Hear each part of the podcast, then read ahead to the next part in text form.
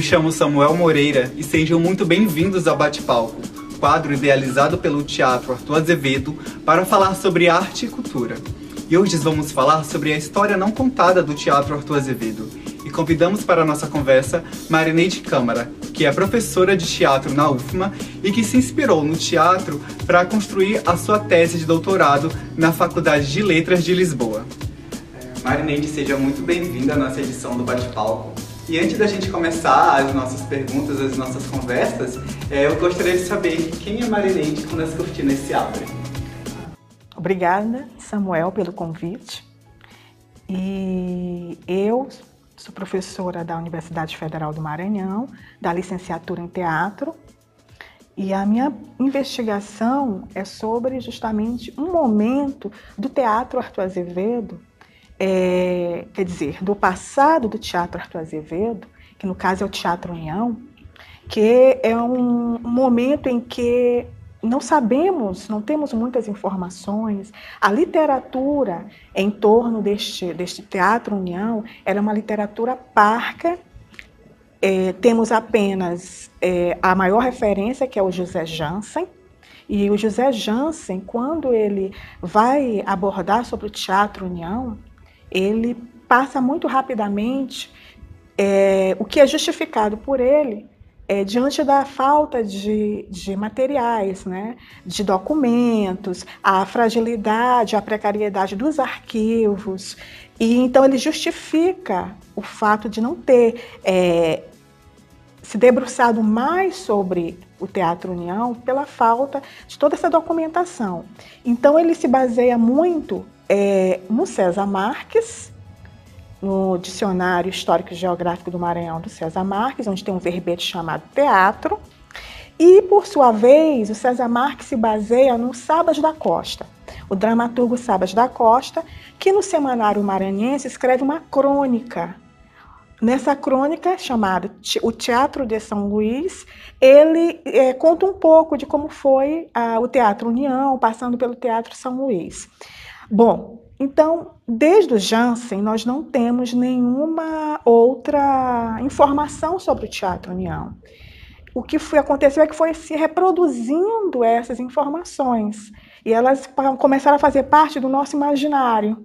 Então, quando se fala no passado do Teatro Arthur Azevedo, se fala nos dois grandes comerciantes, que amantes do teatro, que trouxeram, né, que tiveram a ideia de, de, de construir um teatro e a disputa né, do terreno com os carmelitas, e, e fica muita coisa no nosso imaginário, porque essas informações elas não, nunca foram problematizadas e questionadas. E aí, na minha. A, aproveitando a oportunidade que eu estava no doutorado em Portugal, é, na Universidade de Lisboa, na verdade, eu fui com uma, um projeto e em uma aula de uma disciplina chamada Teatro e Humanidades Digitais, o professor José Camões, que hoje é meu orientador, ele apresentou uma base de dados do teatro português. E nessa base de dados, a gente encontrou um documento que era a primeira página da, do, do folheto A Concórdia, que foi o texto que foi escrito para a inauguração do Teatro União. E lá tinha, né, Eleutério Varela, co-proprietário do Teatro União, e eu fiquei encantada com aquilo. E eu falei, professor, onde você encontrou esse documento? Ele virou e disse assim, na Biblioteca Nacional, aqui pertinho, na Biblioteca Nacional é, é, de Portugal. Aí eu falei, onde eu posso encontrar mais informações sobre isso? Ele falou, aqui do lado, na Torre do Tombo. Ou seja, atrás, na janela atrás onde eu estava, da sala onde eu estava. Eu falei, gente, eu estou tão perto dessas informações. E daí para frente eu comecei a dialogar com o professor e ele foi me orientando onde eu poderia encontrar documentos sobre esse momento do Teatro União. E, de acordo com as orientações dele, eu fui à Torre do Tombo, o Arquivo Nacional Torre do Tombo, e lá comecei, depois de uma semana de investigação, é, comecei a encontrar os contratos que o Eleutério fez com os artistas que vieram para a inauguração do teatro. E não só com os que vieram para a inauguração do teatro, mas os que vieram depois. E nesses contratos vem trazendo detalhes, né, que não se não eram desconhecidos para a gente e sobre essas pessoas que eram são desconhecidas até hoje para a gente. Então a, a minha tese ela é, ela inclusive o título é Memória dos desacontecimentos do teatro no Maranhão no século XIX. Né? Então eu coloco essas informações como um desacontecimento ou seja, aquilo que não foi parar nos jornais, que não foi é, é, é, publicizado, né? É, essas pessoas, é, os, os, espetáculos que foram feitos. Então, eu coloco isso como desacontecimentos. E é basicamente isso a minha tese e a minha trajetória. Que massa! Bom, Marineide, que bom que nessa tua resposta já deu para a gente tentar entender o que te inspirou a pesquisar sobre Arthur Azevedo, que, qual foram as tuas motivações. E muito rico a gente encontrar pequenos é, detalhes da nossa história que vão nos abrindo centenas de caminhos para tentar descobrir o que, para além da história, ainda possa existir. E aí eu queria saber de ti, é, dentro desse, de toda essa tua investigação, conta para a gente quem foi o Eleutério e o Estevão, quem foram essas pessoas que idealizaram essa, essa nossa casa de espetáculo espetáculo? Bom, é, então, de acordo com as investigações que eu fiz, ah, o Estevão Gonçalves Braga, ele foi o capitalista. É, então, o capitalista é aquele que entrava com o dinheiro. Né? É, ele era um negociante de praça. O, os documentos que eu investiguei, eu sempre encontro o Estevão Braga como solteiro, até bem próximo da sua morte ele é, estava solteiro, então por isso é mais difícil encontrar detalhes sobre ele, por essa, essa condição. E ele era um negociante de praça, então ele também era um investidor, emprestava dinheiro, então era o capitalista.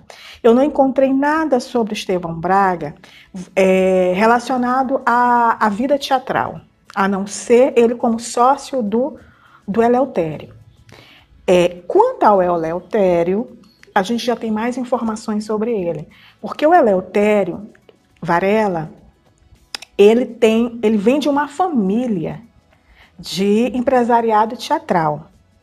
O Eleutério Varela é, é um português, era um português de Lisboa e ele era neto do João, do João Gomes Varela, que foi um, no século XVIII, é, um dos maiores, um dos nomes do entretenimento em Portugal, não só como dono de espaços teatrais, como o Teatro do Salitre e o Teatro do Bairro Alto, mas como também é, um produtor de touradas, a tourada como entretenimento.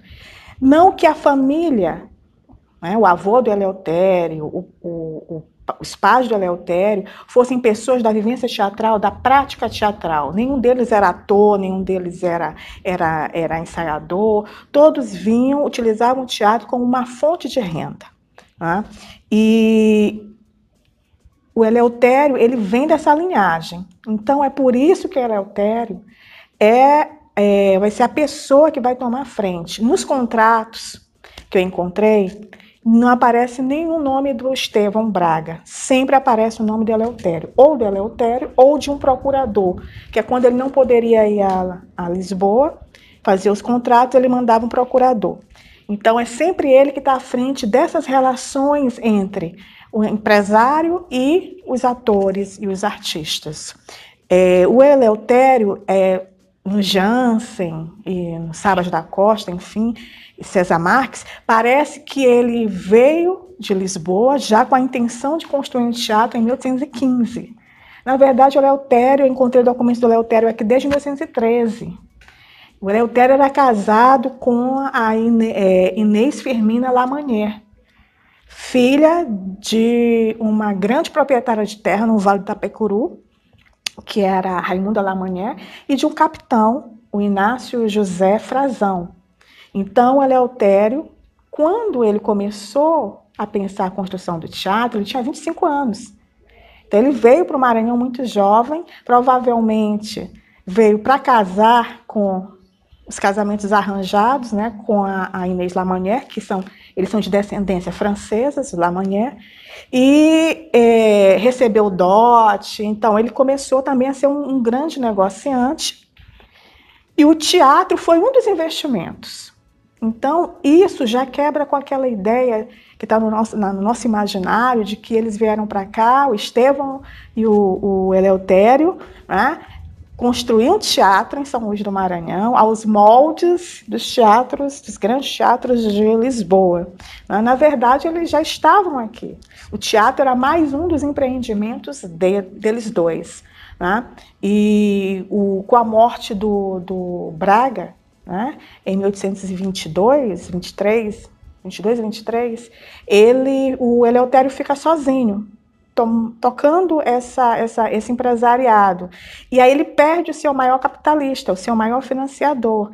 E aí o teatro começa a é, passar por maus, maus momentos, né? financeiramente, enfim.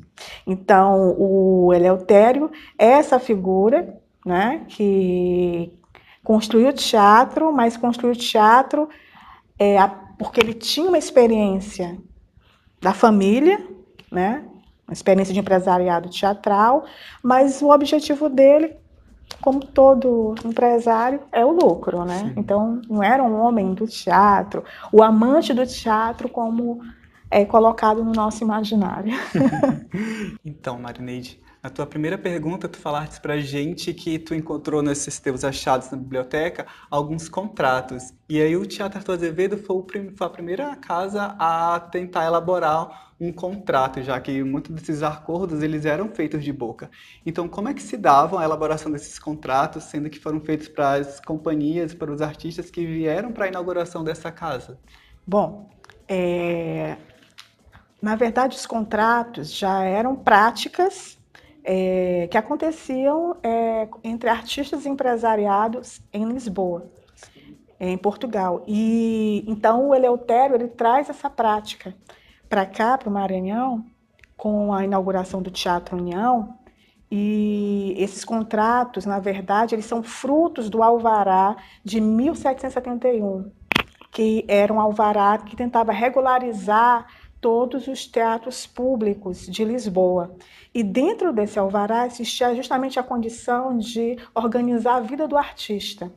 Então, foi colocados os direitos e os deveres dos artistas. E para isso vem então os contratos. Né? Os artistas passavam agora a ser contratados não de boca, né? mas com um documento que era lavrado em cartório.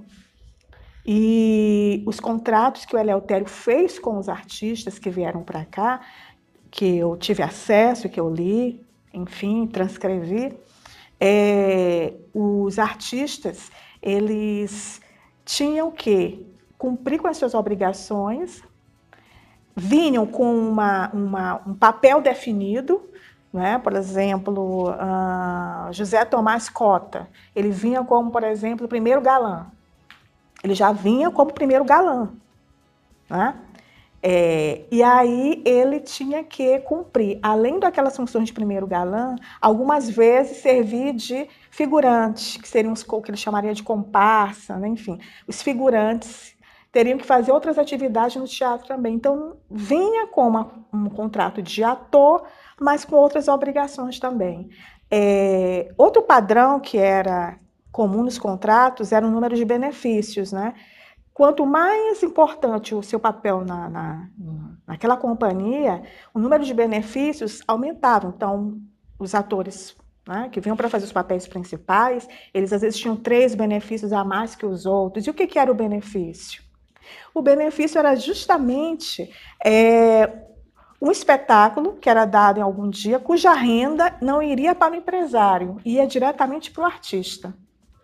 Um benefício em nome de Samuel. Então, o espetáculo era dado naquele dia e toda a renda ia para Samuel, não ia para o empresário. Então, o artista ele vinha, se ele era, ele, ele, ele ocupava uma posição mais importante é, no espetáculo, como primeiro galã, então ele tinha três benefícios né, durante o ano.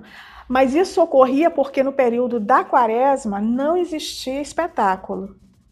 Então, o artista não recebia. Ele ficava sem renda durante o período da quaresma. Então, os benefícios era para ele obter ali uma renda para poder sobreviver durante a quaresma.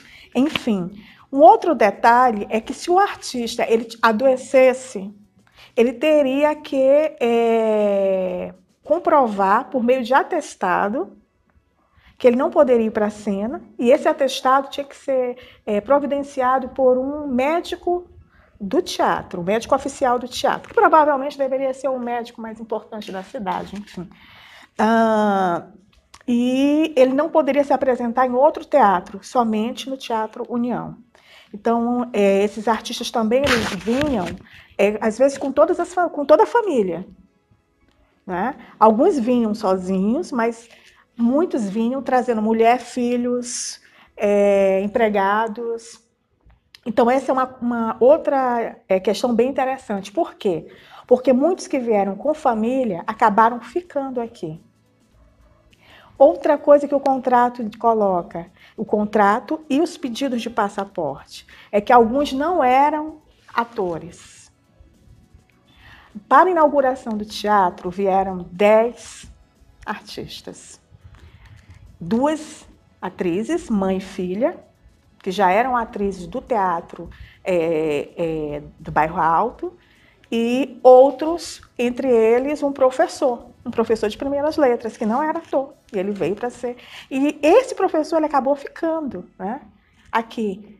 Então, alguns utilizaram os contratos para imigrar né, e se estabelecer aqui. Os artistas, de fato, vieram, fizeram seu seu período de contrato e retornaram para Portugal. Outros ficaram e, e, e, abriram comércio, como o Vicente Cortese, né, que era um espanhol. E o, o, o, o teatro, ele não, aliás, o Eleutério, ele não contratou uma companhia, como dizem, né, como está lá no livro do Jansen, enfim. Ele diz, ah, Eleutério trouxe uma companhia de teatro de Lisboa, né, para a inauguração. Então, quando a gente pensa numa companhia, a gente pensa numa companhia já formada, né? E que vai chegar aqui fazer o espetáculo. Não. Na verdade, ele contratou profissionais, atores e atrizes de teatros diferentes. E não eram os atores e atrizes do teatro, dos teatros principais ou dos teatros da corte, eram dos teatros públicos. E esses teatros públicos é, eram, não eram é, considerados teatros onde tinham grandes atores, né? Então, é, o Eleutério foi trazendo essas pessoas e aqui ele montou a companhia, né? Então, essa é uma outra questão que estava no nosso imaginário, a chegada dessa companhia. Só que não é dito para a gente quem são essas pessoas. Né? E os contratos vão revelando que muitos, alguns eram realmente, vinham de teatro e outros não tinham essa profissão.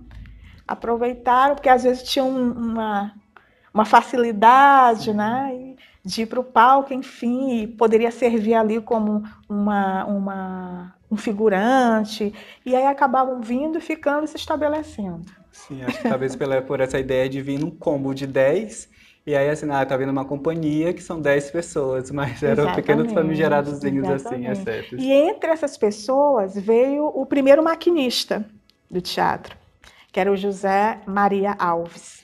Ele foi o primeiro maquinista do teatro, é, e ele veio justamente, ele veio com essa função. Né? Ele foi um dos poucos que realmente veio exatamente com a função de ser maquinista. Ele veio para justamente trabalhar com a, os cenários, né? É, cuidar de toda essa parte estrutural do teatro. Mas os que foram contratados depois, por exemplo, o, o Braulio, que ele veio como cenógrafo, na verdade o contrato dele, ele é um ator, ele é contratado como ator e, e pode fazer, pintar o cenário, porque ele tinha uma habilidade com pintura. Então o primeiro cenógrafo foi o Antônio Raimundo Braulio, que é conhecido aqui como cenógrafo, mas na verdade ele era ator, tinha uma habilidade com pintura e acabou sendo, virando cenógrafo aqui em São Luís do Maranhão. E aqui ele ficou e saiu do teatro e foi ser pintor da Marinha. Acabou a relação dele com o teatro, foi ser pintor da Marinha.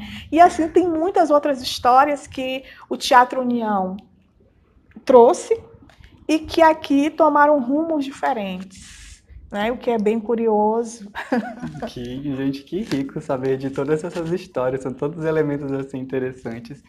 E sobre a nossa estrutura, uhum. é, tu fala um pouco sobre como as pessoas que já ajudaram a conceber quando o teatro já estava, já estava em pé, tem, tem alguns dados de quem foram as pessoas que ajudaram a colocar essa casa hoje como está? Bom, é claro que houve investimento dos próprios é, sócios, né, do Eleutério e do Estevão, mas o governo da província que na época, na verdade, não era província ainda, ainda era uma capitania, né? Província foi somente depois é, da capitania, é, tentou angariar recursos, né? Com, com, a, com Portugal e também com os provinciais, com os, os habitantes, claro, os comerciantes mais ricos, para ajudar a construir esse teatro.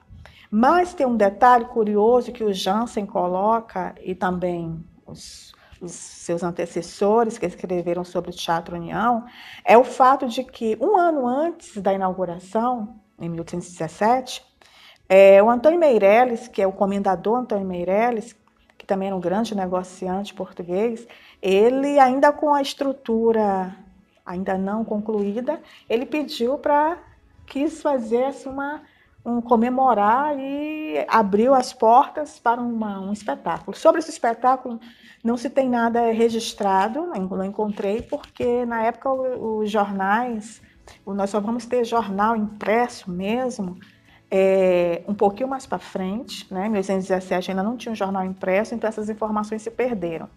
E aí ficou sempre na imaginação assim, mas por que o Antônio Meirelles foi inaugurar esse teatro antes do tempo, era aniversário dele, ele quis inaugurar o teatro. Por que, que ele se deu luz? Quem era Antônio Meireles para fazer isso? Né?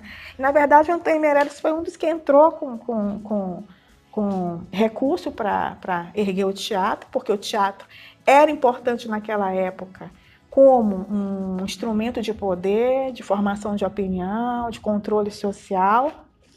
Então, é claro que quem estava no poder tinha interesse nisso. E o Antônio Meirelles, os escravos do Antônio Meirelles, eram os escravos que tinham habilidade com construção.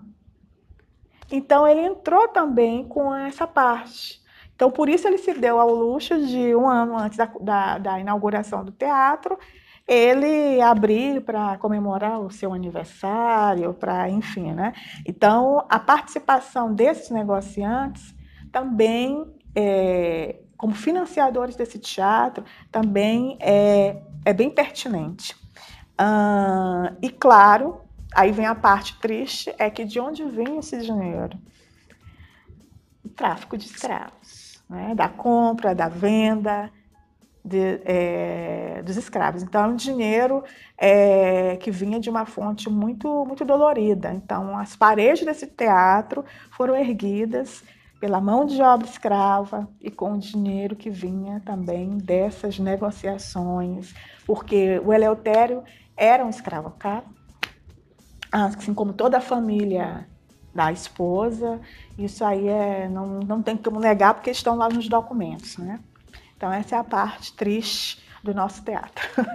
Como grandes casos, né, da nossa... A, a, nossa história, na verdade, sim, sim. é construída por escravos e muitas vezes esquecidas. Exatamente. Esses escravos também não só construíram, como eles serviam aqui. Bom, então, ah, os escravos, além de trabalharem como mão de obra na construção desse teatro, é, muitos também serviam a esse teatro nos dias de espetáculo. Então, vinham com seus senhores, é, como pajens, né, acompanhando, enfim, mas também tinha os, os escravos que ficavam durante os espetáculos servindo, servindo água, né, atendendo às vontades é, do público. Então, é, o trabalho escravo esteve sempre presente em toda a trajetória do Teatro União e do Teatro São Luís também. É, e Marineide, tu falou para a gente também sobre a questão das autorizações que tiveram, né? E para a gente colocar, um, construir um espaço desse, possivelmente tiveram muitas autorizações que vieram de Portugal para cá, para que o Eleutério e o Estevam eles puderam pudessem construir isso aqui. E também com as outras pessoas que ajudaram a financiar a construção dessa casa. E aí conta pra gente como que se davam essas autorizações, se tu conseguiu ter acesso a algumas delas e também sobre a questão da Igreja do Carmo. Como é que a Igreja do Carmo entra dentro desses processos na construção do Teatro Arthur Azevedo? Bom, na verdade, antes mesmo do Eleutério e do Estevão é, se associarem para construir esse teatro, em 1813 tem um documento chamado Informações sobre a Capitania do Maranhão, é, do ex-ouvidor da relação do Maranhão, Bernardo José da Gama. Nesse documento, que ele vem falando muito mal é, desta capitania e do seu governante, que é o Paulo José da Silva Gama, ele vem falando muito mal da cidade, da administração, e ele coloca um momento que ele coloca essa, esse, essa, esse espaço, essa cidade precisa de um teatro. Eu até organizei a planta, já tenho a planta, os planos inclusos, os acionistas. Porém, eu fui impedido por um general, um grande general, Ponto. Ora, o grande general na época era justamente o José da Silva Gama. Eu procurei, fui procurar, eu digo, bom, então aqui já tem uma primeira ideia do que é ser o teatro. Então, a ideia de ter um teatro em São Luís é, não partia só é, é, do Eleutério e do Estevão. Em 1813 já vem essa, essa, essa informação do Bernardo José da Gama, é, dizendo que aquela, essa cidade precisa de um teatro, que ele já tinha planta, já estava organizada a planta tudo. Porém, quando esse documento é encontrado, muito tempo depois, esse, esse, esse, esse relatório, ele é encontrado sem os anexos, porque a planta, todas as informações estavam como anexo dessa, dessa, desse relatório. Só que quando esse documento foi encontrado, ele foi encontrado sem os anexos. E aí há uma coincidência muito grande, porque em 1813 ele está dizendo que, que a cidade precisa de um teatro e que ele fez a planta e tudo. Tá. Só que em 1815, dois anos depois, começa a ser construído um teatro em São Luís. E o teatro é construído no governo justamente de quem mais o Bernardo José da Gama criticou, que é o Paulo José da Silva Gama. Então, é, tem um mistério aí sobre o desaparecimento desse documento que estava na, no relatório do Bernardo José da Gama. Né? Porque é muita coincidência que dois anos depois esse teatro é construído e por isso a planta original ela é, ela é um documento muito importante para a gente aparar essas arestas, né? É, e perceber que é, isso quebra muito com aquele, aquela ideia de que o Eleutério e o Estevão vieram né, e trouxeram é, para o Maranhão um teatro. Não, partiu também da ideia de outras Sim. pessoas, né, que nem da área de teatro eram. Mas por quê? Porque o teatro, porque essa cidade precisava de teatro? Porque era uma cidade que estava precisando de um certo controle social. Ela precisava de um entretenimento ali, porque não teatro como arte, como a gente sabe, mas era um teatro como entretenimento, entretenimento das famílias, né? e também para controlar ali a sociedade, para que naquele teatro fossem passadas informações é, cívicas, né? É, e também de comportamento para aquelas pessoas. Né? Até porque o Alvará de 1771 é, já dizia isso, né? Que o teatro seja um instrumento né, de, de, de educação, de civilização, né? Então, obviamente, a ideia de construir um teatro no Maranhão vinha com essa intenção. Bem, quanto à Igreja do Carmo, é, isso já é bem é, divulgado sobre a, o terreno que foi aforado pelo Eleutério e pelo Estevão Braga, que era o terreno que ficava de frente para o Largo do Carmo, né?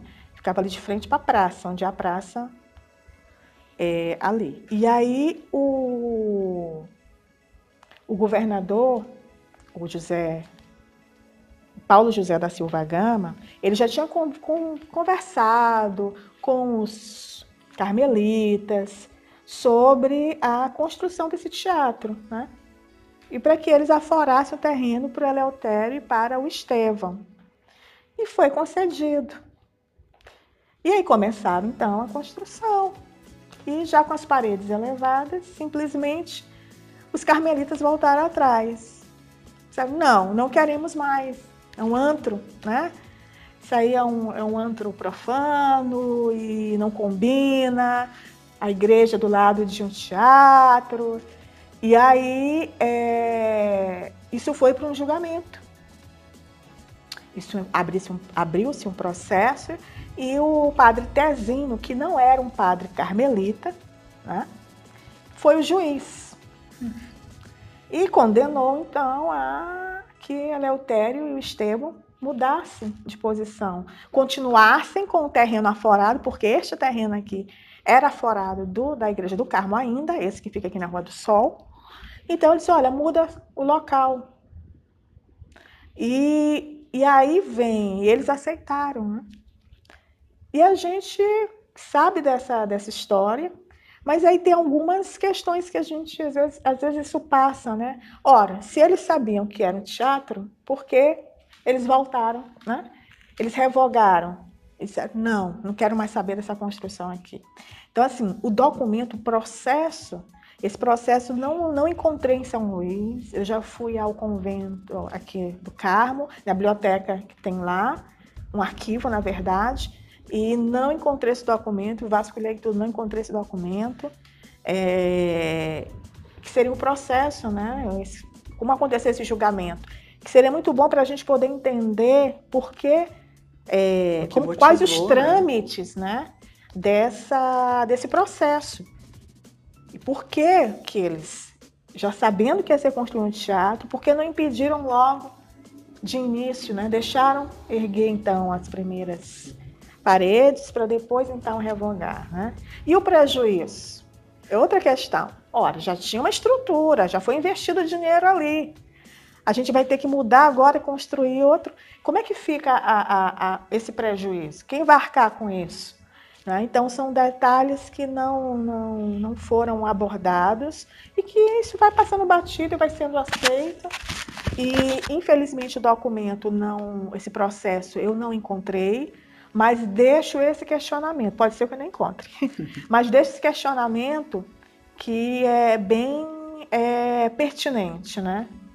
Claro que a gente sabia que os carmelitas, eles tinham a proteção é, da coroa portuguesa, né? Ao contrário dos jesuítas, que a gente sabe que houve um, um, um, um, desagravo entre os jesuítas e a coroa, mas os, os carmelitas eram muito bem quistos, né? com, em relação à coroa, e por isso, claro, também eles ganharam esse processo. Né? E o teatro teve que vir para cá, ou seja, o Eleutério e o Estevão Braga continuaram pagando para a igreja, porém, no terreno que eles não, não era o ideal para eles, né? provavelmente. E a gente fica na curiosidade, né, de tentar saber, espera que tu encontre esse documento para tentar ah, entender então. o que mais outros detalhes a gente consegue. Vamos torcer é, para encontrar. Caçar ali a fundo sobre esses processos, entender é. o que motivou essa, essa mudança de espaço. Mas estamos aqui em um espaço também bom, mas o que tentar se motivar para um outro espaço. E a gente está chegando no final do nosso bate-palco. Marineide, muito obrigado. Ah, Mas, imagina. antes da gente terminar, a gente tem uma perguntazinha assim diferente para que possa no, que tu possa nos responder. Uhum. É, em um mundo perfeito, onde todas as coisas possam ser realizadas, onde tudo é possível de realização, o que tu desejaria? O que eu desejaria era que eu pudesse encontrar esses documentos todos. Eu tô contigo nesse desejo. Seria muito bom, né? Para a gente poder ter mais o que debater e questionar dessa história, né? E do teatro, Sim. né? É, no Maranhão, porque por mais que tenha sido, o Teatro União tenha sido um teatro é, que foi é um teatro colonial, né? sob o domínio é, de Portugal, enfim, mas querendo ou não, ele faz parte da nossa história. Né? Não podemos sair algo que a gente não vai poder negar jamais. Né? Então eu gostaria muito que, se possível, encontrar esses, esses documentos, né? Para a gente poder essa história circular, questionar, debater. Né? Esse momento que é, foi um pouco velado, né? Sim. Justamente pela falta de documentos também, esse é um dos motivos. Então seria muito bom.